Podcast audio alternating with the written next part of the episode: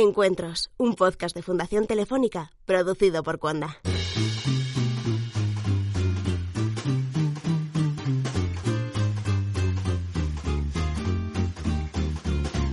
Buenos días, buenas tardes o buenas noches, bienvenido a Encuentros, el podcast del espacio Fundación Telefónica en el que disfrutas de manera íntegra de los eventos que suceden en la Fundación. Hoy hablamos del sueño de la razón de Berna González Arbur. Es una de las autoras de novela negra más exitosas de nuestro país. Berna González Arbur llega al auditorio del espacio Fundación Telefónica para adentrarse con nosotros en el Madrid más oscuro, en el que pintó Goya, la que fuera una de las más grandes genialidades del artista, retratadas en sus últimos años de vida en los muros de la finca La Quinta del Sordo, sirven de excusa a González Arbur para el nuevo caso de la comisaria Ruiz. Y es que la novelista presenta El sueño de la razón, una obra en la que una extraña línea de investigación entrelaza varios crímenes entre el Madrid de Goya y el Madrid más actual. En la presentación de este nuevo libro también han querido estar el cineasta Manuel Gutiérrez Aragón y la periodista Eva Oruel. Encuentros, un podcast de Fundación Telefónica. Gracias también a quienes eh, no vemos y nos siguen por streaming. Hola. Eh, espero que os interese la presentación que vamos a hacer. Eh, cuando me llamó Berna y me dijo que si quería dinamizar esta charla, le dije que sí porque me parecía un acto de justicia. Porque ella me habló de que iban a estar Manuel y ella, dos cántabros, y siendo yo de Zaragoza y Goya no de lejos, me parecía razonable que dos aragoneses hicieran de contrapeso a dos cántabros. Como Manuel se apellida Aragón de segundo, creo que la balanza está ligeramente a favor de los aragoneses, pero, pero en cualquier caso aquí estamos. Manuel Gutiérrez Aragón es director de cine, le conocéis todos, guionista y escritor. De hecho, con su primera novela ganó el premio Herralde, o sea que es escritor laureado. Es miembro de número de la Real Academia de Bellas Artes de San Fernando, tiene mucho que ver con el hecho de que esté aquí es también miembro de la Real Academia Española, donde ocupa el sillón F. He leído que llegó a Madrid a estudiar periodismo, pero que no había plaza, que no, hubo, no había cupo, y entonces se dedicó al cine. Y de aquellos polvos estos lodos, o al revés. ¿no? Berna no tuvo tanta suerte, había sitio en la facultad, así que estudió y se tuvo que dedicar al periodismo durante un tiempo. Coincidimos, pero no coincidimos en Moscú, donde ella fue corresponsal, creo que un poquito antes que yo pero tenemos esa experiencia que nos, que nos une. Y no la voy a presentar tampoco básicamente porque si estáis aquí es porque la habéis leído en el periódico, la habéis escuchado en la radio o quizá porque sois fans de María Ruiz y seguís sus andanzas y por lo tanto intentáis averiguar o adivinar qué es lo que le va a pasar a la comisaria, qué es lo que Berna eh, le va a hacer sufrir en cada nueva entrega. Muchas gracias por invitarme, por, por dejarme participar en esta presentación. Y aunque ya ha hecho una mención, Paula Lajarín, que nos acompaña aquí, es eh, artista, estatuadora, y yo creo que nos va a servir un poco de enlace con el protagonista ausente de este acto, que en efecto es Francisco de Goya y Lucientes. A través de ella vamos a conocer algo más de la novela y nos vamos a acercar mucho al artista de mi tierra. Manuel, me has pedido cinco o siete minutos para empezar. Estupendo. Son tuyos. Bueno, pues buenas tardes, noches. Eh, encantado de estar aquí ante este, esta cosa que nunca había estado y que es como el Senado, Senado romano y con, rodeado de, tantas, de tantas mujeres tan listas. Eh, la verdad es que la última vez que estoy intentando, estaba intentando ver si el autor al que voy a referir está presente, como no está presente, veo a Rubalcaba, pero Rubalcaba no era el que la última vez que presenté un libro, no hace mucho, el autor me dijo, el autor me dijo, esto de presentar un libro tiene su cosa, ¿eh? Eh, no todos los méritos son del, autor o la autora. Eh, me dijo, puedes decir lo que quieras, Manolo, pero no puedes decir que el libro se lee de un tirón. No, pues nada, no, no, es que tampoco puedes decir que se lee con facilidad. Entonces, entonces dije, bueno, pues ya hay dos cosas que son un mantra de las presentaciones que no se pueden decir. Pero verdad no me ha dicho nada, no me ha dicho nada, y entonces yo puedo, puedo, puedo, decir, puedo decir en este caso que yo creo que nos encontramos ante una verdadera maestra de la novela negra, de la, ya sé que, ya sé que esto es mucho decir, pero yo creo que sobre todo con esta novela, que no sabía el número que hacía de la comisaria, porque no he leído todas, eh, que es la cuarta, eh, yo creo que esta novela se va a quedar de una manera referencial, no, no, no es una cosa de, de las presentaciones y de, de un poco de, la, del, sistema de la, que hay que hablar bien de las novelas, se supone. Yo creo que esta novela, que, que, que, es la novela de una, de una persona que ya es una maestra de la novela negra, y voy a tratar de explicar en los cinco minutos que me quedan, porque he perdido dos hablando de otro, Yo te regalo de, otro, de, otro autor, de otra cosa. Eh, eh, voy, a, voy a intentar explicar por qué, sin contar las cosas que no se pueden contar nunca de las novelas. O sea, que, que cuando uno presenta una novela no puedes hablar, por supuesto, de lo que trata. Vamos, de lo que trata sí, pero poco. Eh, esto es como, la, como, el juego de las siete y media. Con esto voy a perder otro minuto eh, para llegar a los siete que me han dado. Eh, esto es como las siete y media, ¿no? O sea que, que o no llegas o te pasas. Si no llegas da dolor, pero si te pasas, si te pasas es peor. Entonces no puedes contar todas las cosas que, que realmente tienes dentro sobre, sobre la novela que has leído. Pero sí, sí me gustaría hablar de un par de, de, cosas de la novela que sí se puede hablar en una presentación y que, y que justificarían esto que digo, que Berna ya es una maestra de la novela negra. Una, una dama del crimen, dicen los, dicen los, los ingleses, ¿no? una dama del crimen. En este caso es, es como es su director sería eh, el crimen de la subdirectora o, o algo así. No sé. Bueno, entonces, eh, aquí se presenta un Madrid negro, de esto sí se puede hablar. Seguramente no será la única, la única novela que hable de, de, de, un, de una historia negra en Madrid, por supuesto, ¿no? Pero sí es un Madrid negro muy especial, muy realista, va a ser realista. Una de las cosas que tienen para todos los lectores de novela negra es que la novela negra parte de la, parte de la realidad. Y en el caso de esta novela y de Berna, exprime todo lo que la realidad puede, puede, ser, puede ser exprimida. La realidad es una cosa, la realidad, todo lo que parece, la, la realidad es una cosa extrañísima. Pasan cosas rarísimas en la realidad. Bueno, pues esta, esta novela en que todo lo que se cuenta tiene una base real y es realista y no tiene ningún misterio gótico ni, ni, ni cosas, en fin, humos verdes ni nada de eso, eh, eh, parte de un, de un Madrid real, de un Madrid negro, muy negro, pero existente. Pero un Madrid negro distinto del que estamos acostumbrados, que es de la delincuencia o de los barrios bajos, sino que es un Madrid, absolutamente subterráneo en todos, los, en todos los sentidos, que nos lleva a conocer o a, leer cosas que no conocíamos, unos sitios los que, los que da miedo, da, da, da, miedo, la novela da un poco de miedo a leerla, eh, eh, que da miedo meterse o leer, pero que existen. Eh, sale una, fin, de, vez en cuando de, las profundidades se emerge, sale un, Palacio Vargas, al que ya nunca yo podré volver ya a ese sitio, que sé que he pasado por delante de él, que está en la Casa de Campo.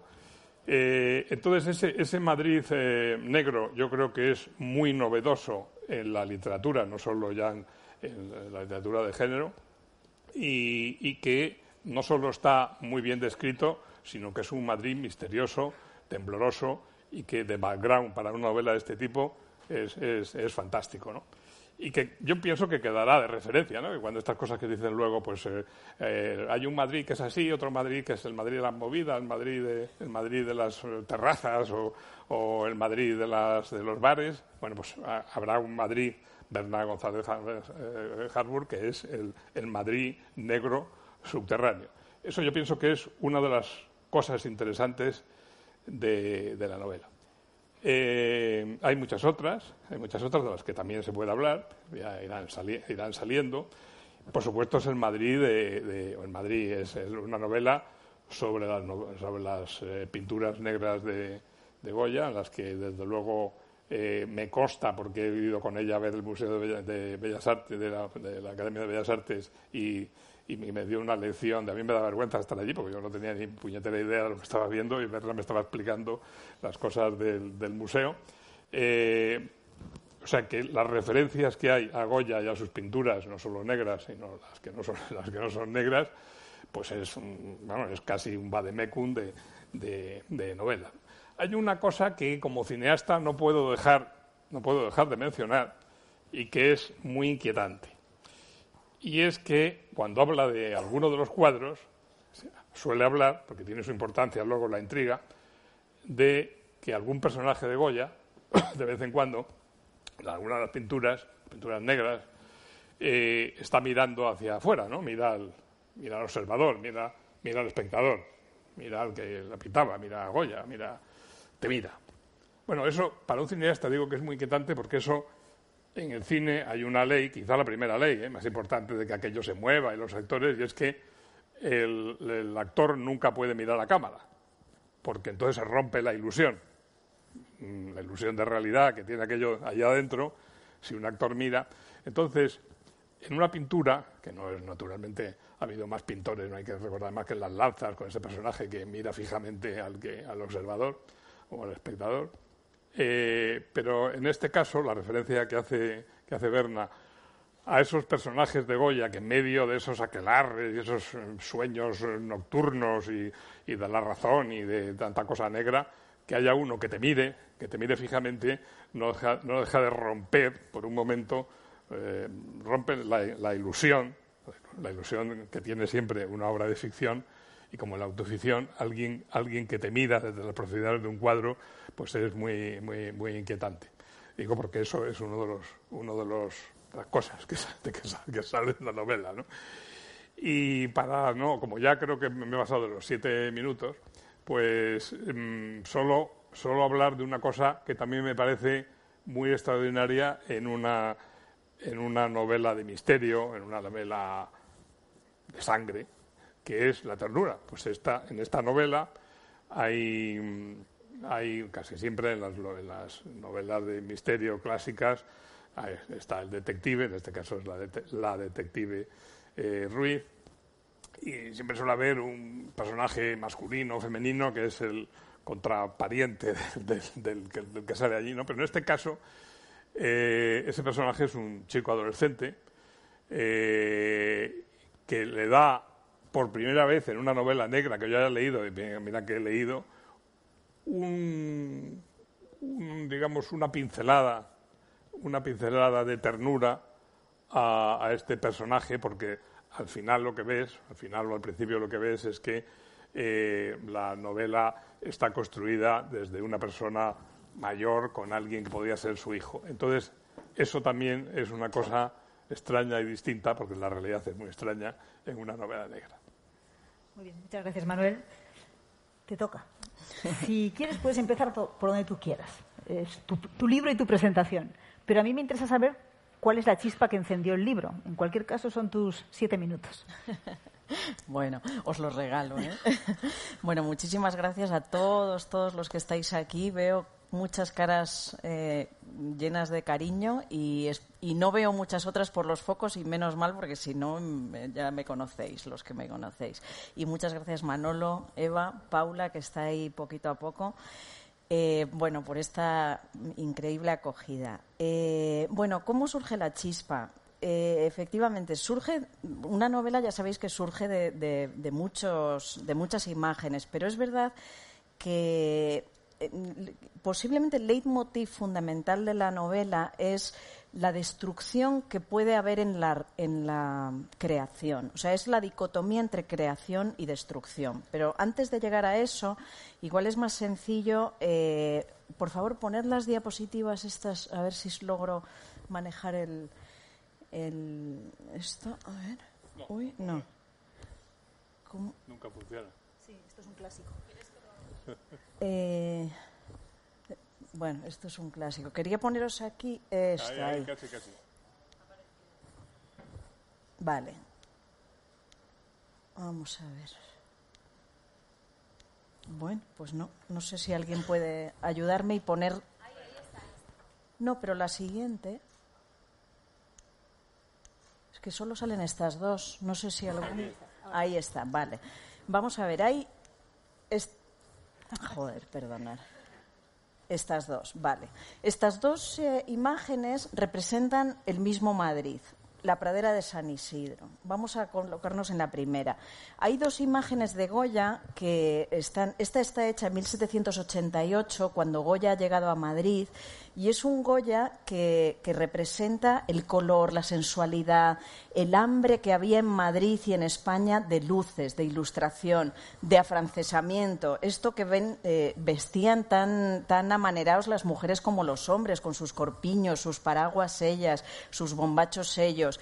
Eh, España estaba asomándose a la ilustración. Poneos en 1788. No os voy a dar una, charla histórica, ¿eh? no temáis, pero solo quiero explicaros de dónde surge la novela.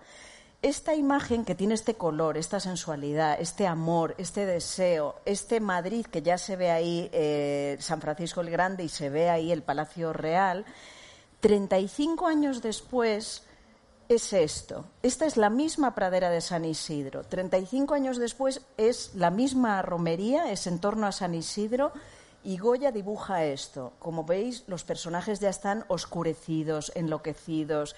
Ha pasado la guerra, ha pasado la invasión de Francia, ha pasado la vuelta de Fernando VII y la oscuridad. Ha muerto la, posibilidad de ilustración. Entonces, leyendo a Goya y eh, leyendo sobre Goya, estudiando mucho Goya, yendo mucho al Museo del Prado, eh, realmente vi en estas dos imágenes lo que vivimos en España. En España llevamos 200 años siendo capaces de lo maravilloso, el deseo, el amor, el color, el ponernos modernos, el ser ejemplo para todo el mundo, y viviendo el horror, el hambre, el canibalismo, la guerra. Eh, bueno, no os quiero dar una lección de arte, pero sí que vi en Goya, y Goya me hizo nacer esta idea de que no podía haber un territorio más fértil para una novela negra que las pinturas negras de Goya. Supongo que todos los que estáis aquí sabéis que las pinturas negras de Goya son las que él dibujó en la última etapa de su vida en Madrid, en la Quinta del Sordo, eh, en su propia casa, es decir, él desayunaba, comía, cenaba con estas imágenes, esta y el Saturno devorando a su hijo, y, el aquelarre, y el cabrón, eh, bueno, todo imágenes, eso, oscuras, negras, las que ahora están en la sala de las pinturas negras de Goya.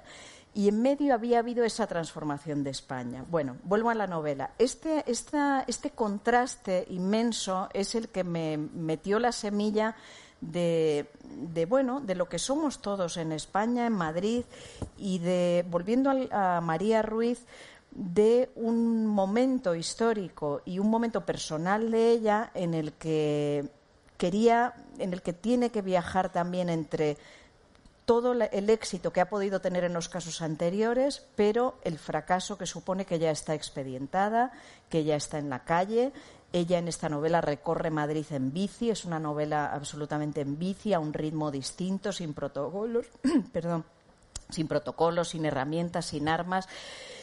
Y no sé, me he extendido ya más de siete minutos. ¿Quieres...? No controlando, pero en fin, si quieres... Bueno, no sé. Antes de abrir Recondúceme, dinamízame, que si no me pierdo. Antes de, abrir un poco la conversación, porque en definitiva se trata de que habléis vosotros dos y yo, si acaso, ordene el tráfico, eh, hablas de, eh, he leído una entrevista tuya y dices, el libro refleja un estado de ánimo muy personal y muy de la España de hoy.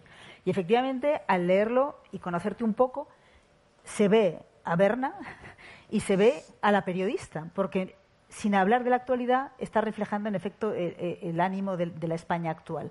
¿En qué medida es una cosa consciente? Es decir, tú sabías que había cosas en tu historia y en tu situación periodística, por decirlo así, que daban para una novela, en qué medida se apoderaron de, la novela a partir de estas imágenes primeras que fueron el detonante? Bueno, vamos a ver, eso es complicado. Em, ¿En qué medida? Mm, bueno, fue acompasado, fue, fue de la mano, ¿no? ambas cosas. Eh, me gustaría igual de extender un poquito a la novela en sí, porque nos hemos puesto a hablar de arte y de Goya. Vamos, a ello no, y, quiero decir, aquí estamos ante lo que decíamos, una María que, está en bici, que está esperando su juicio, se tiene que defender, está expedientada, está circulando por, la, por Madrid a ese ritmo de, bici. Se encuentra, ha quedado con sus amigos, eh, su viejo equipo, Esteban, Luna, los seguidores ya les conocéis, y eh, han quedado eh, cerca del Manzanares, precisamente donde Martín está estrenando la casa, y hay unos sucesos que, bueno, empiezan a, empieza a ocurrir ciertas cosas que enturbian este primer encuentro, pasa algo raro y obviamente el radar de María, la antena salta y como ya la conocemos no es capaz de, seguir con las manos en los bolsillos como ha empezado la novela y de lavarse las manos, sino, sino que se va a poner a investigar eh, y aquí es lo que quería conectar con lo anterior. Y precisamente esos crímenes o esos sucesos extraños que están eh, ocurriendo van a estar relacionados con ese mundo de Goya. No, sé si me he explicado. Más o menos, ya veo que no quiere contestar. Es como. no, hombre, sí, claro, que, claro que una novela es la cara B de, una persona. No, pero... no, está bien. Eh, te he visto recorrer Madrid en bicicleta, porque sé que eres bicicletera, así que algo de eso hay. La comisaria Ruiz está como pez fuera del agua, en parte de la novela. Porque, primero, está en un mundo que no conoce, que es el mundo del arte, se le escapan casi todas las referencias, al menos al principio, y luego además lo has apuntado tú, está eh, a punto de ser bueno, sancionada, expedientada y por lo tanto sin armas, sin equipo, está a lo que ella pueda hacer. ¿Eso es un reto después de haberla arropado tanto en los casos precedentes, con todos los problemas que ha habido en los casos precedentes? Sí, sí, sí. O sea, es una María nueva, por decirlo así. Claro, claro. Yo creo que en cada novela, supongo que te pasa a ti en cada novela también. y... No, no, pero tú seguro que tienes mucho que decir. En cada novela uno intenta superarse, uno intenta eh, hacer algo que no ha hecho, ¿no? Y sin duda meterme en el mundo de Goya era un desafío enorme. Eh, eso lo decía Neypol, que ha fallecido y que echaremos de menos mucho tiempo. Eh, en cada obra él siempre intentaba superarse y, mm, perdón, salvando las distancias. Es verdad que ese reto, yo no sé tú. Esta es tu mejor novela por el momento, porque hay otra, por lo menos de, María Ruiz.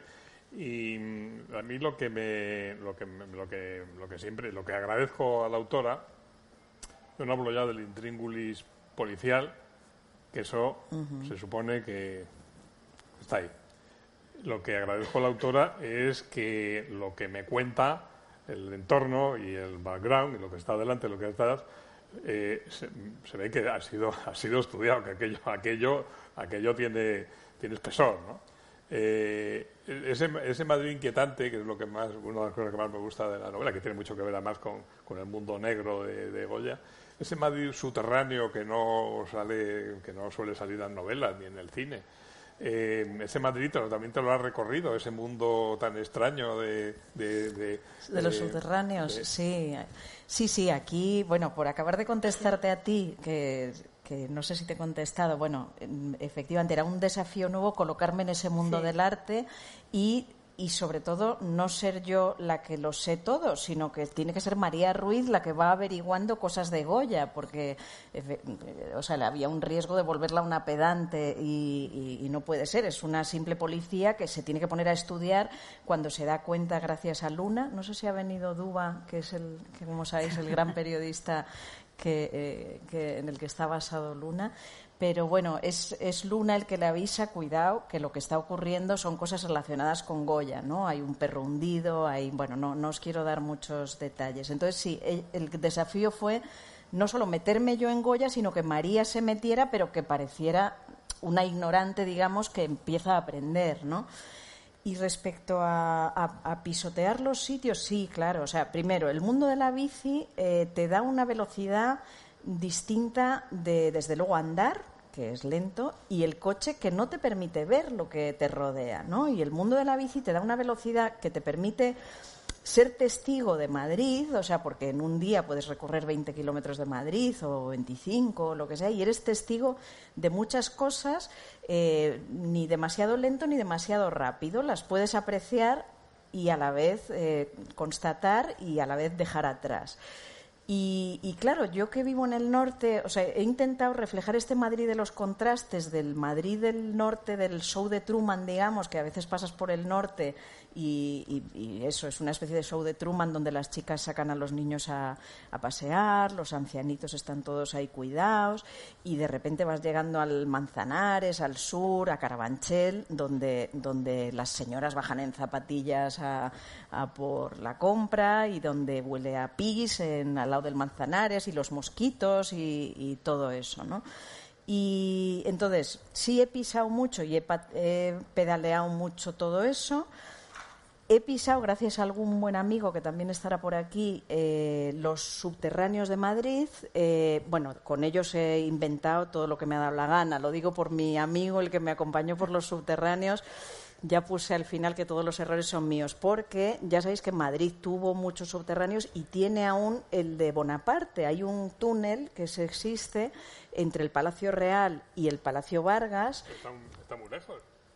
No, no, no, es Palacio Real, los jardines y desde ahí hay un túnel que se va a abrir al público, que es muy interesante, porque el rey Bonaparte, José Bonaparte, tenía miedo de que asaltaran el Palacio Real, obviamente, y por eso se hizo construir el túnel para huir hacia el Palacio Vargas, que está en la Casa de Campo, y que es donde dormía muchas veces por el miedo que tenía. ¿no? Entonces he estado en ese túnel, eh, este, este, amigo que me guió pues me enseñó mm, cómo funcionan todas las esclusas, los túneles que hay, eh, los tanques de tormenta que se llaman. entonces esto es parte de la novela porque hay un submundo que vive en ese subsuelo.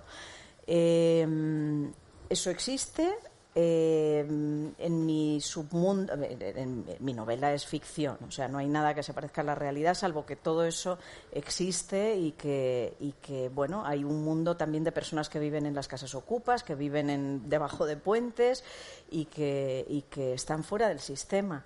Y ese es el mundo que, sale en mi novela, ¿no? Ese Madrid de los contrastes del show de Truman a, los que viven en unos túneles o viven en, una casa ocupa sin agua o, lo que sea, ¿no? No sé si... Mientras Paula nos va acercando a la escena del primer crimen, eh, ha hecho referencia Manuel a la descripción de Madrid que hay en la novela, este Madrid de Berna González Harbour. Eh, hay un Madrid subterráneo, hay un Madrid desaparecido, porque la Quinta del Sordo ya no existe, eh, hay una placa, creo, que, la recuerda. Pero la inspectora Ruiz en realidad es una inspectora muy de provincias. Viaja mucho por la España llena y por la España vacía. Esta voluntad de hacerla pasear eh, es una. Te iba a decir una cosa, si es de escritora de provincias, en el sentido de que tú conoces las cosas de fuera de Madrid, que no estás centrada únicamente en esta ciudad que no es la que te vio nacer. Dices, ¿por qué la he sacado otras Sí, porque la he sacado otras veces, ahora la traes aquí y ella conoce, no es solamente un... Sí, sí, bueno, la verdad es que en general... De detectives muy de Barcelona, ella no. En general ha estado más fuera de Madrid y sí yo tenía ganas de hacer una novela en Madrid y de Madrid de este Madrid, de eso, del Manzanares, de este Madrid del quiero y no puedo, ¿no? Madrid es una ciudad que tiene todos esos contrastes. O sea, el, Manzanares, por ejemplo, y esto es el Madrid de Carmena, es el que el protagonista de esta novela. Ya sabéis que Carmena ha abierto las esclusas del Manzanares y el agua fluye. Gracias a eso tenemos garzas, vegetación, y aunque igual hay cinco centímetros de profundidad, pero hay profundas. Sí, hay un asomo de vida y de, y de, y de, fluir de, de la vida tal y como es que me encanta porque efectivamente el Manzanares no es el Támesis ni el Sena, como Madrid no es París ni Londres, pero es un gran Madrid, ¿no? Es un gran Madrid auténtico. Creo que el Manzanares está espléndido, mucho más auténtico. Y sí que quería hacer este retrato, o sea, después de, es verdad, andanzas por Soria, por Santander, por Burgos, por, por, otra, por Toledo y tal. El otro día me encontré una lectora de Toledo y dijo, una novela la pusiste en Toledo. Sí, sí, eso te va acercando a los lectores también. Pero esta vez la quería hacer de Madrid, sobre este Madrid de Carmena, de esta era, del Madrid ocupa, del Madrid de los contrastes, del Madrid del quiero y no puedo, ¿no? O sea, donde una, hay un momento en que digo, donde a la vez una, una presidenta se tiene que ir porque ha robado una crema y el rejón está bailando el chotis con... Eso es perfecto, eso... Claro, es eh, que... Siento no haber, porque doblé esa página para traerla, pero se me ha olvidado. Pero si la encontráis, es una descripción en cinco líneas de, de, Madrid, casi de España. Sí, es que Madrid es eso, ¿no? O sea, Madrid quiere parecer serio, es serio, es señorial, es tal, pero al final es eso, es la presidenta que robó unas cremas, el rejón bailando el chotis, que no hay quien se lo crea, con señoras vestidas de San Isidro. Y, eso, el Manzanares con 5 centímetros de profundidad, que no hay ni que navegue un, barco de papel, pero es el quiero y no puedo más bonito y más maravilloso que tenemos. Yo adoro Madrid y esta novela también es un homenaje a Madrid, a ese Madrid. Se nota, se nota, primero porque Madrid es una ciudad que efectivamente es un poco del y no puedo ya desde, desde, siempre. Eh, pero también es, verdad que es, una, es la ciudad seguramente más vital de Europa, ¿no? por lo menos las, como otras ciudades españolas.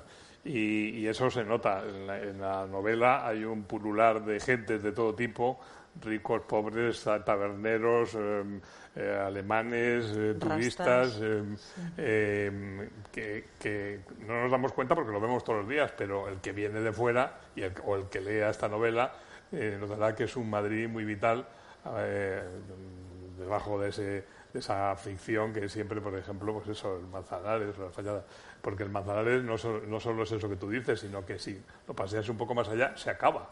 Entonces hay una cosa que ya no es río, o sea que es una nada, es una pintura. Y bueno, pero desde luego la novela, los que la lean, otra de las cosas, o seguramente la que lo que más le va a traer es el, el mundo de Goya, el mundo que describes de Goya, que además es un mundo que se nota que has que en fin que es tuyo, que lo conoces, que lo conoces bien.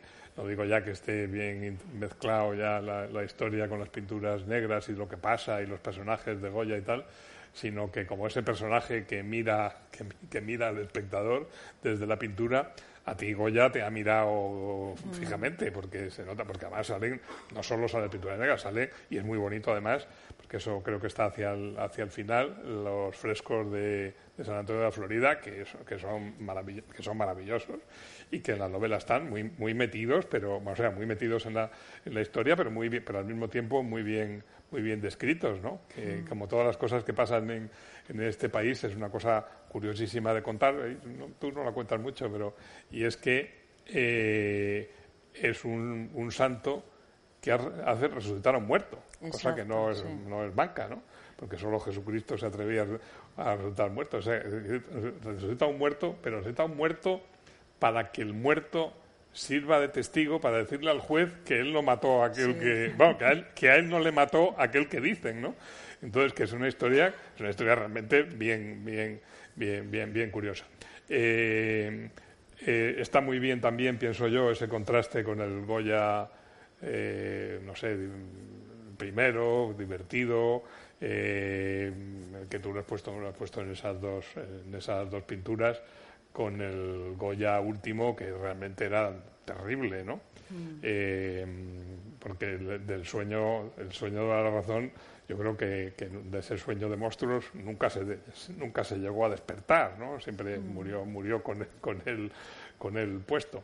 Bueno, pues eso, aunque no es no es y por eso se puede hablar de ello, no es el intríngulis y misterio con su asesinato de la, de, la, de la novela, sin embargo, quizá para el lector sea eh, de las cosas más atrayentes. ¿no? Y además hablas de un Goya eh, conocido, más o menos conocido, Pinturas Negras, Quinta del Sordo, San Antonio de la Florida, y un Goya del que no tenemos noticia, que es eh, el de todas esas obras que no se exponen. Claro, este, mm, sí, aquí hay, hay varios asuntos lo primero, lo del San Antonio de, el milagro de San Antonio de Padua, que es el que representa los frescos de la ermita de San Antonio, que precisamente también esa es una imagen inicial de la novela, que en una excursión con varios amigos que también están aquí, eh, fuimos a visitar esos frescos y ahí me enteré yo que no lo sabía que Goya está enterrado ahí y enterrado sin cráneo. Eso no sé si tú lo sabías o bueno, pues es, sabido, ¿no? Pero yo no lo sabía. Y a partir de ahí se hace una, misa todos los años la Academia de Bellas Artes. Ah, sí. Eh, hace una misa ahí eh, ante ese Goya decapitado. Eh, hace una, una misa y, y toda clase de académicos yo creo que va no por, no por, la misa, no por la misa en sí, para ver los frescos. Ah, claro. Es que, bueno, están esos frescos que además están restaurados muy bien. Y ahí está enterrado Goya, que murió en Burdeos, en, en el exilio. Él se fue, después de las pinturas negras, se fue a Burdeos, murió allí, fue enterrado allí, pero después de un, no sé, 20 años o no sé cuánto, lo trajeron aquí a enterrar. Y al traerlo, al, al exhumarlo allí en Burdeos, se dieron cuenta de que le faltaba el cráneo. Eh, en esa época se había extendido la pseudociencia llamada frenología, que creían que, o sea, que el cerebro reflejaba en cierta forma las características de, su dueño. ¿no? entonces le pasó a Haydn y se cree que esto le pasó a Goya, que alguien quiso estudiar el cerebro de un genio para ver bueno, los lóbulos, las rugosidades, etcétera. Entonces, bueno, esa imagen también fue muy poderosa, también está vinculada con la novela es que no, mm, perdonad que, que hable con enigma, pero no debemos revelar. No, no, pero de porque... estas cosas que hablamos son periféricas a, son periféricas, a la, novela y entonces de eso sí se puede hablar. Yo creo que de, de, de, lo que es Goya, las pinturas negras, están, están ahí. Además, esas pinturas de San Antonio de la Florida, eh, bueno, primero, están muy bien pintadas, pero están, están pintadas desde la perspectiva de alguien que las vea desde abajo. O sea, que tú, tú subes, si subes allí, ya no es lo mismo porque hay que mirarlas desde abajo pero también al mismo tiempo es una pena verlas desde lejos porque de cerca son, son impresionantes, ¿no?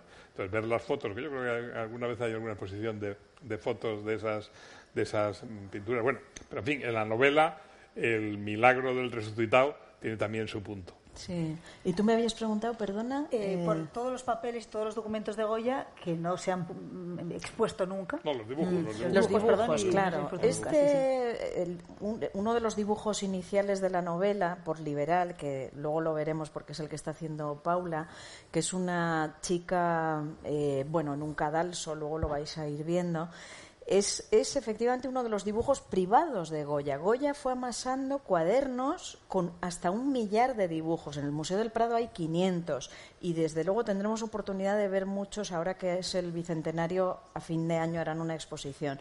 Pero estos son dibujos de Goya en su cuaderno que no eran encargos como los tapices, que no eran eh, obras que exponía ni en su casa ni en, ni en, los encargos que le hacía la aristocracia o la, o la burguesía o, lo que sea, sino sus dibujos como los que cualquiera podemos llevar en nuestros, en nuestros cuadernos.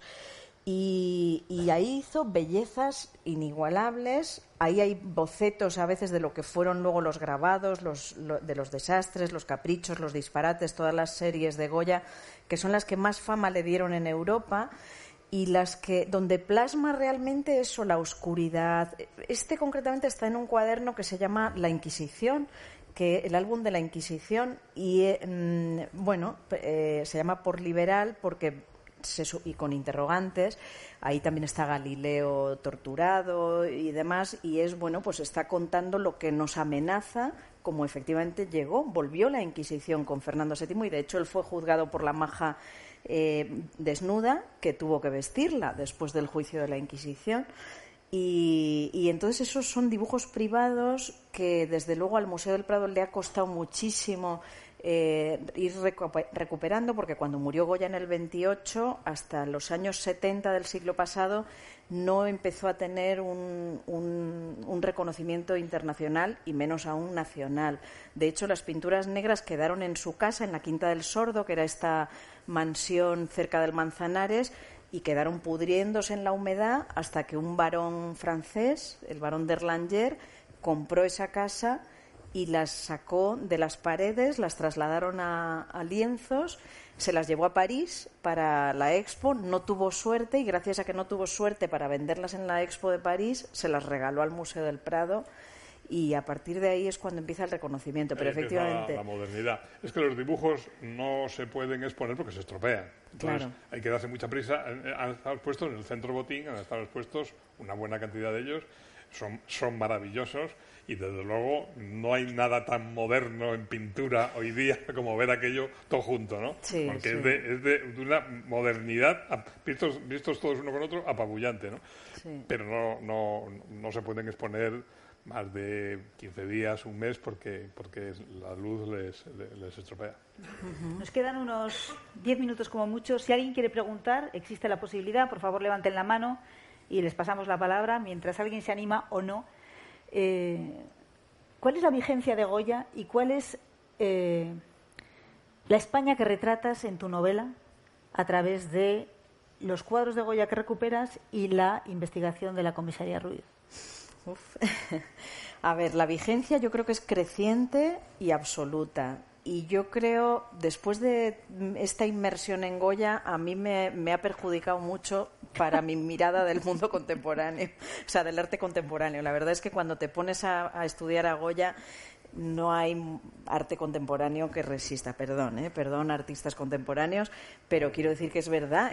Vistos, es... es verdad que, bueno, pues, quien eh, hay un librito editado, ¿eh? digo, para quien le guste eso, hay un librito editado con los dibujos de Goya que, editó la, eh, la Museo Botín eh, y ya está por ahí y se puede, y se, y se puede comprar pero esa impresión que tú tuviste la tuvimos muchos, ¿no? No, hay, no hay nada que se pueda comprar. No hay nada que lo pueda superar. No, no, es eso.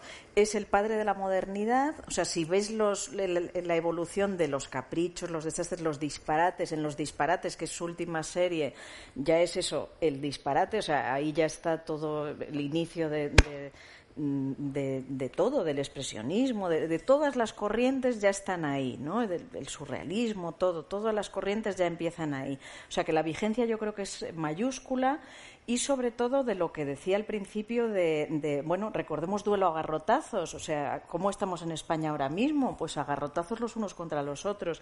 O sea, Goya me interesa mucho traerle al presente porque nos está alertando sobre eso, sobre lo, capaces que somos de lo bello de la creación y lo capaces que somos de la destrucción. ¿no? Esa, es, esa es su vigencia.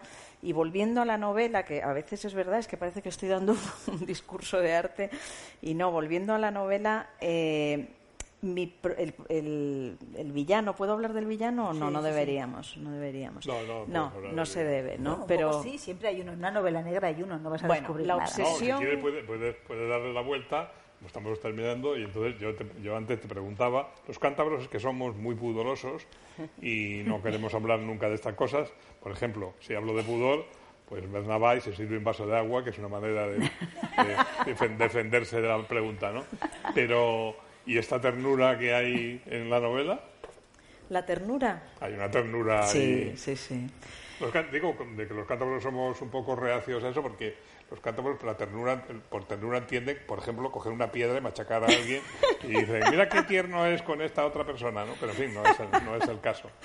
Cantabrones os llaman, yo no es por ahondar en el... Pero vamos, en esta novela, en esta novela, misteriosamente, siendo una novela de misterio, hay una relación de, de esta comisaria, no sé cuántos años tiene la comisaria, pero bueno, eh, eh, de esta comisaria con un adolescente que realmente la historia de amor, creo que me estoy pasando, la historia, si hay una historia de amor no dicha, no confesada, si hay una historia de amor, de amor, de amor sin sexo, eh, es la historia de la comisaria con el chico. No se puede contar más porque es una novela de misterio, ¿no? Pero, pero de la ternura sí que, aunque aunque vamos si quieres puedes seguir echando agua ahí al vaso pero pero pero, pero y esa ternura de pronto. No Manolo sí tienes razón. Hay una ternura no todo es clase de historia efectivamente. Eh, no vamos a ver María que vivió vicisitudes difíciles en las novelas anteriores y de hecho en una novela anterior, bueno, no, no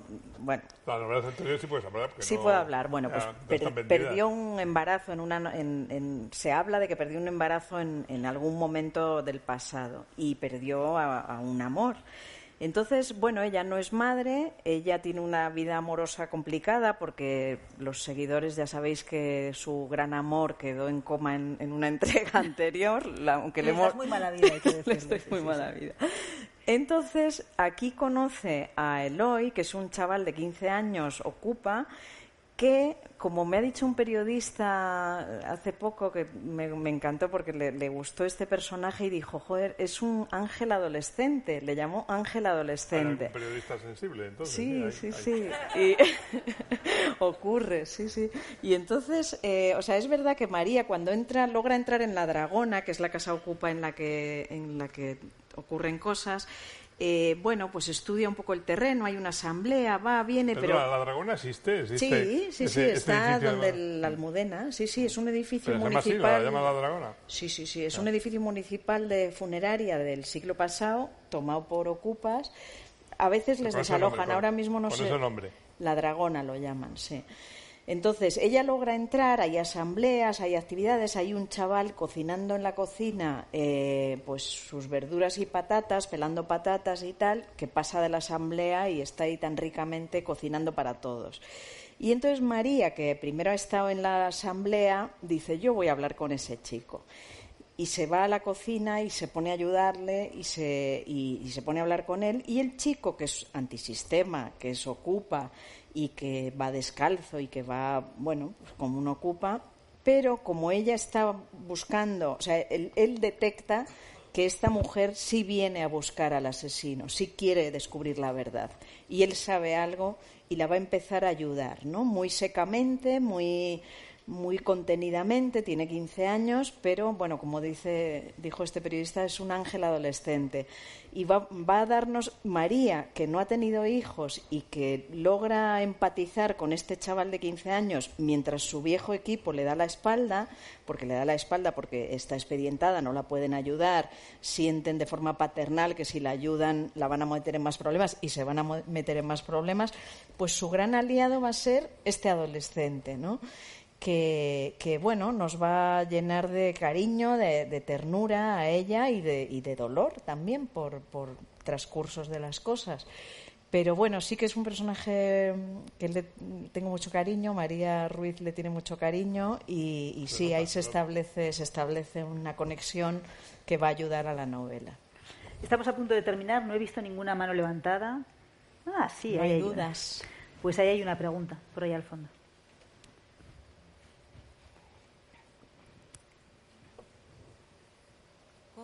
¿Y por qué Goya? ¿Cómo y por qué Goya? Es la pregunta. Bueno, yo creo que lo he dicho. Me debo haber explicado muy mal, ¿no? Porque, o sea, ¿por qué Goya? Por lo que he dicho. O sea, porque Goya retrata el presente como retrató el pasado y porque se me combinaron una serie de, imágenes, como esta que he dicho de San Antonio de Padua, estas imágenes de las pinturas negras y el contraste con su época de los tapices y de su llegada a Madrid. Eh, Goya nos retrata, Goya es, eh, Goya es el mayor creador, creo, reciente, poniendo reciente en 200 años, de la historia de España y yo quería hacer un contraste entre la creación y la destrucción, el impulso de, de destrucción es tan fuerte como el de creación, a veces es mayor. Y de hecho voy a aprovechar para contar una cosa que también hay en la, en la novela y es, eh, lo vamos a dejar como algo relacionado por no desvelar. Eh, hablo de destrucción. a lo largo de la historia ha habido muchísimos creadores, pero ha habido muchísima gente que ha destruido arte ha ocurrido por razones religiosas, como con los protestantes con las vírgenes o los talibanes con los budas de Bamillán o el Estado Islámico con las de Palmira, de Siria. Eh, o sea, por razones religiosas en muchas guerras se ha destruido arte, pero también perturbados han querido destruir arte, como por ejemplo la propia Mona Lisa, la Venus del espejo de Velázquez, la Ronda de la Noche de Rembrandt, la Piedad de Miguel Ángel. Son grandes obras que han sido atacadas por perturbados en general que quieren ponerse de igual a igual ante el artista, que no saben pasar a la historia. Esta es mi interpretación eh, totalmente. No soy psiquiatra, ¿no? pero digamos que han querido medirse cara a cara con el artista, no son capaces de crear, son capaces de destruir, es lo que nos quieren decir. ¿no? Y en el caso de mi novela esto está presente, esta destrucción de la creación. Manolo ha mencionado los momentos, o sea, yo me he fijado en cuadros eh, en que hay alguien que nos mira, que nos, interpela desde el cuadro. Desde luego, uno de ellos es, es, este de las pinturas negras. Voy a ver si lo logro poner, pero sobre todo lo, lo voy a terminar de decir. Ah, vale, gracias. Aquí, no, no sé si os dais cuenta, si. Vaya, ahí. Si os dais cuenta, hay alguien que nos mira. Estoy segura de que si os ponéis a mirar, hay alguien que nos mira. ¿Lo habéis visto ya todos? Hay alguien que nos mira, que es, bueno, si no os lo digo yo, que es este. Y en muchas obras de Goya, como de otros artistas, la propia Mona Lisa nos mira. Hay alguien que nos mira. Era la forma de Goya de, meter, de apelar al, a quien le está mirando. ¿no? Y este hecho, que transcurre en varias obras de Goya, también me interpeló. Yo no sabía esto del cine que cuentas. Luego Kevin Spacey y tal te lo ha roto todo. porque... un personaje de un cuadro también, igual. No, pero que eh, Kevin Spacey, por ejemplo... Rompe, la ilusión de que aquello sea un mundo distinto al tuyo. Sí, sí, sí, pero que luego vemos obras en las que sí nos miran y tal, pero... Ahí está el autor. Sí, sí, no lo sabía, pero efectivamente mirar estas obras, hay, yo saqué varias en las que alguien nos mira, ¿no? Alguien miraba a Goya pintar y situé ahí al, a uno de mis personajes. Pero bueno, no voy a decir más porque es cuestión de leerlo. No sé si he contestado, pero...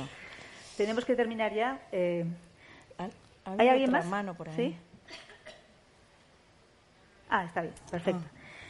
Hay muchas cosas que no hemos dicho de la novela, no hemos dicho quién es el asesino, eso está bien. Hay una reflexión sobre el periodismo que me parece importante y que además siendo Berna periodista es como bien informada. Hay una denuncia del sistema a través de los ocupas, pero Paula ya está terminando el dibujo y eso marca un poco el final del acto. Yo quería, antes de despedirme, que nos soluciones un problema que tenemos aquí, porque tú has dicho que el equipo de, de María, que es mucho equipo, para mucha María, le ha dado la espalda en esta novela.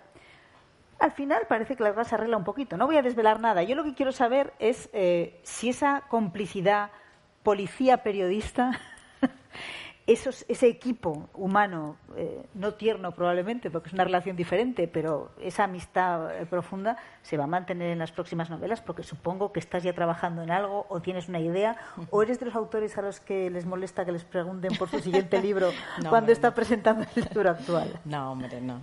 La verdad es que la comisaria vino para quedarse, aunque yo intenté huir de ella de vez en cuando, pero, pero sí, ahí seguirán todos mm, como sea. O sea, eh, hasta el comisario Carlos, que, que fue el gran maestro de, de- de María y falleció, bueno, esto se puede decir porque es de la anterior novela, sigue presente en esta, porque ella a veces habla mentalmente con él, ¿no? Porque le necesita, le, le echa de menos qué haría Carlos aquí, ¿no? Y, bueno, todos van a seguir enfadados o desenfadados o, o ayudando más o menos, pero ya toda la pandilla está creada. eh, incluso ha crecido porque además de Luna, viejo periodista, está Nora, joven periodista, el subdelegado guapetón del gobierno de Soria que creíamos que se acababa en las lágrimas de Claire Jones ha vuelto aquí Se apellida Tesón, no puede quedarse por ahí.